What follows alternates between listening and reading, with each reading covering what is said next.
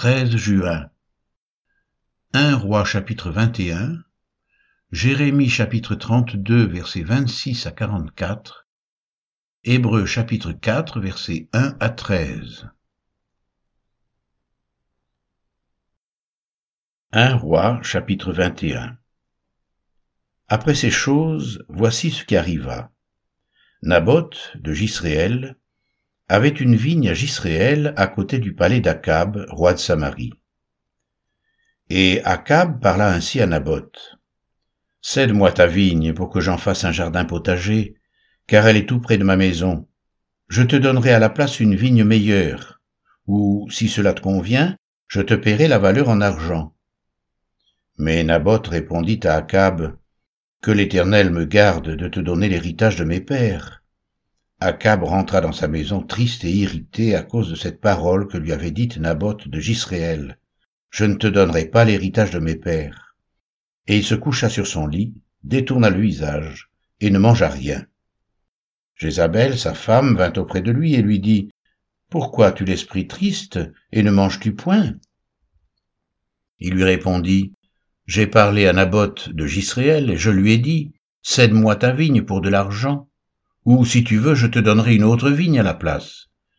Mais il a dit, je ne te donnerai pas ma vigne. Alors Jézabel, sa femme, lui dit, Est-ce bien toi maintenant qui exerces la souveraineté sur Israël?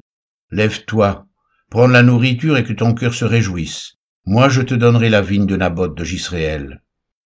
Et elle écrivit au nom d'Akab des lettres qu'elle scella du sceau d'Akab, et qu'elle envoya aux anciens et aux magistrats qui habitaient avec Naboth dans sa ville, Voici ce qu'elle écrivit dans ses lettres. Publiez un jeûne, placez Naboth à la tête du peuple, et mettez en face de lui deux méchants hommes qui déposeront ainsi contre lui, tu as maudit Dieu et le roi, puis menez-le dehors, lapidez-le, et qu'il meure. Les gens de la ville de Naboth, les anciens et les magistrats qui habitaient dans la ville, agirent comme Jézabel le leur avait fait dire, d'après ce qui était écrit dans les lettres qu'elle leur avait envoyées ils publièrent un jeûne, et ils placèrent Naboth à la tête du peuple. Les deux méchants hommes vinrent se mettre en face de lui, et ces méchants hommes déposèrent ainsi devant le peuple contre Naboth. Naboth a maudit Dieu et le roi. Puis ils le menèrent hors de la ville, ils le lapidèrent, et il mourut. Et ils envoyèrent dire à Jézabel, Naboth a été lapidé et il est mort. Lorsque Jézabel apprit que Naboth avait été lapidé et qu'il était mort, elle dit à Akab, Lève-toi, prends possession de la ville de Naboth de Gisréel, qui a refusé de te la céder pour de l'argent, car Naboth n'est plus en vie, il est mort. Akab, entendant que Naboth était mort, se leva pour descendre la vigne de Naboth de Gisréel, afin d'en prendre possession. Alors, la parole de l'Éternel fut adressée à Élie le Tishbite en ces mots. Lève-toi, descend au-devant d'Akab, roi d'Israël, à Samarie. Le voilà dans la vigne de Naboth, où il est descendu pour en prendre possession. Tu lui diras, Ainsi parle l'Éternel. N'es-tu pas un assassin et un voleur? Et tu lui diras, Ainsi parle l'Éternel. Au lieu même où les chiens ont léché le sang de Naboth, les chiens lécheront aussi ton propre sang. Akab dit à Élie, M'as-tu trouvé, mon ennemi? Et il répondit, Je t'ai trouvé, parce que tu t'es vendu pour faire ce qui est mal aux yeux de l'Éternel.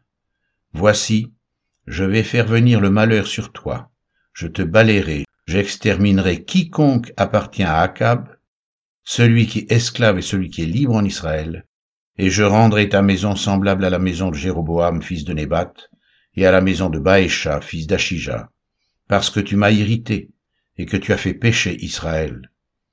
L'Éternel parle aussi sur Jézabel, et il dit, Les chiens mangeront Jézabel près du rempart de l'Israël. Celui de la maison d'Akab qui mourra dans la ville sera mangé par les chiens, et celui qui mourra dans les champs sera mangé par les oiseaux du ciel. Il n'y a eu personne qui se soit vendu comme Akab pour faire ce qui est mal aux yeux de l'Éternel, et Jézabel sa femme l'y excitait. Il a agi de la manière la plus abominable, en allant après les idoles, comme le faisaient les Amoréens, que l'Éternel chassa devant les enfants d'Israël. Après avoir entendu les paroles d'Élie, Akab déchira ses vêtements, il mit un sac sur son corps, et il jeûna. Il couchait avec ce sac et il marchait lentement. Et la parole de l'Éternel fut adressée à Élie le Tishbite en ces mots. As-tu vu comment Akab s'est humilié devant moi? Parce qu'il s'est humilié devant moi, je ne ferai pas venir le malheur pendant sa vie.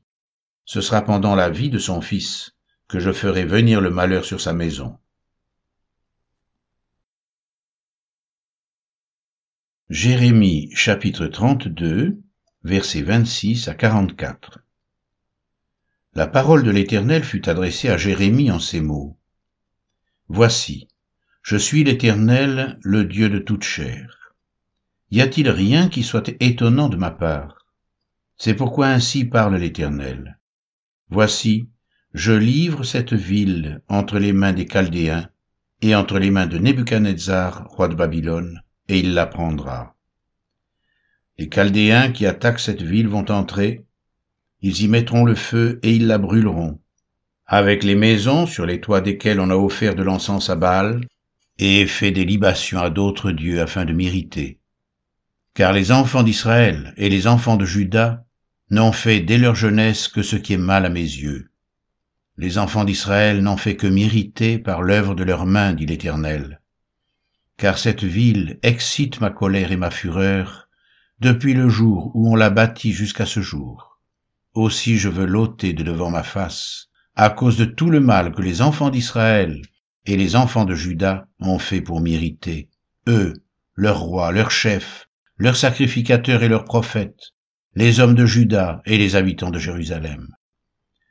Ils m'ont tourné le dos, ils ne m'ont pas regardé.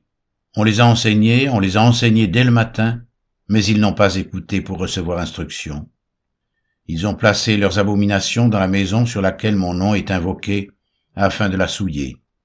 Ils ont bâti des hauts lieux à Baal, dans la vallée de Ben Hinnom, pour faire passer par le feu leurs fils et leurs filles en l'honneur de Moloch, ce que je ne leur avais point ordonné. Et il ne m'était point venu à la pensée qu'ils commettraient de telles horreurs pour faire pécher Judas. Et maintenant ainsi parle l'Éternel, le Dieu d'Israël, sur cette ville dont vous dites, elle sera livrée entre les mains du roi de Babylone, vaincue par l'épée, par la famine et par la peste. Voici, je les rassemblerai de tous les pays où je les ai chassés, dans ma colère, dans ma fureur et dans ma grande irritation. Je les ramènerai dans ce lieu, et je les y ferai habiter en sécurité. Ils seront mon peuple, je serai leur Dieu. Je leur donnerai un même cœur et une même voix, afin qu'ils me craignent toujours, pour leur bonheur et celui de leurs enfants après eux. Je traiterai avec eux une alliance éternelle, je ne me détournerai plus d'eux, je leur ferai du bien, et je mettrai ma crainte dans leur cœur, afin qu'ils ne s'éloignent pas de moi. Je prendrai plaisir à leur faire du bien, et je les planterai véritablement dans ce pays, de tout mon cœur et de toute mon âme. Car ainsi parle l'Éternel, de même que j'ai fait venir sur ce peuple tous ces grands malheurs, de même je ferai venir sur eux tout le bien que je leur promets. On achètera des champs dans ce pays dont vous dites, c'est un désert, sans homme ni bête, il est livré entre les mains des Chaldéens. On achètera des champs pour de l'argent, on écrira des contrats, on les cachètera, on prendra des témoins, dans le pays de Benjamin et aux environs de Jérusalem, dans les villes de Juda, dans les villes de la montagne, dans les villes de la plaine et dans les villes du Midi, car je ramènerai leurs captifs, dit l'Éternel. Hébreux chapitre 4 versets 1 à 13 Craignons donc, tandis que la promesse d'entrer dans son repos subsiste encore, qu'aucun de vous ne paraisse être venu trop tard. Car cette bonne nouvelle nous a été annoncée aussi bien qu'à eux. Mais la parole qui leur fut annoncée ne leur servit de rien, parce qu'elle ne trouva pas de la foi chez ceux qui l'entendirent. Pour nous qui avons cru, nous entrons dans le repos selon qu'il dit, Je jurai dans ma colère, ils n'entreront pas dans mon repos. Il dit cela, quoique ses œuvres aient été achevées depuis la création du monde. Car il a parlé quelque part ainsi du septième jour. Et Dieu se reposa de toutes ses œuvres le septième jour. Et ici encore, ils n'entreront pas dans mon repos. Or, puisqu'il est encore réservé à quelques-uns d'y entrer, et que ceux à qui d'abord la promesse a été faite n'y sont pas entrés à cause de leur désobéissance, Dieu fixe de nouveau un jour, aujourd'hui, en disant dans David bien longtemps après, comme il est dit plus haut, Aujourd'hui, si vous entendez sa voix, n'endurcissez pas vos cœurs. Car si Josué leur avait donné le repos, Dieu ne parlerait pas après cela d'un autre jour. Il y a donc un repos de sabbat réservé au peuple de Dieu, car celui qui entre dans le repos de Dieu se repose de ses œuvres, comme Dieu s'est reposé des siennes. Empressons-nous donc d'entrer dans ce repos, afin que personne ne tombe en donnant le même exemple de désobéissance. Car la parole de Dieu est vivante et efficace, plus tranchante qu'une épée quelconque à deux tranchants, pénétrante jusqu'à partager âme et esprit, jointure et moelle. Elle juge les sentiments et les pensées du cœur.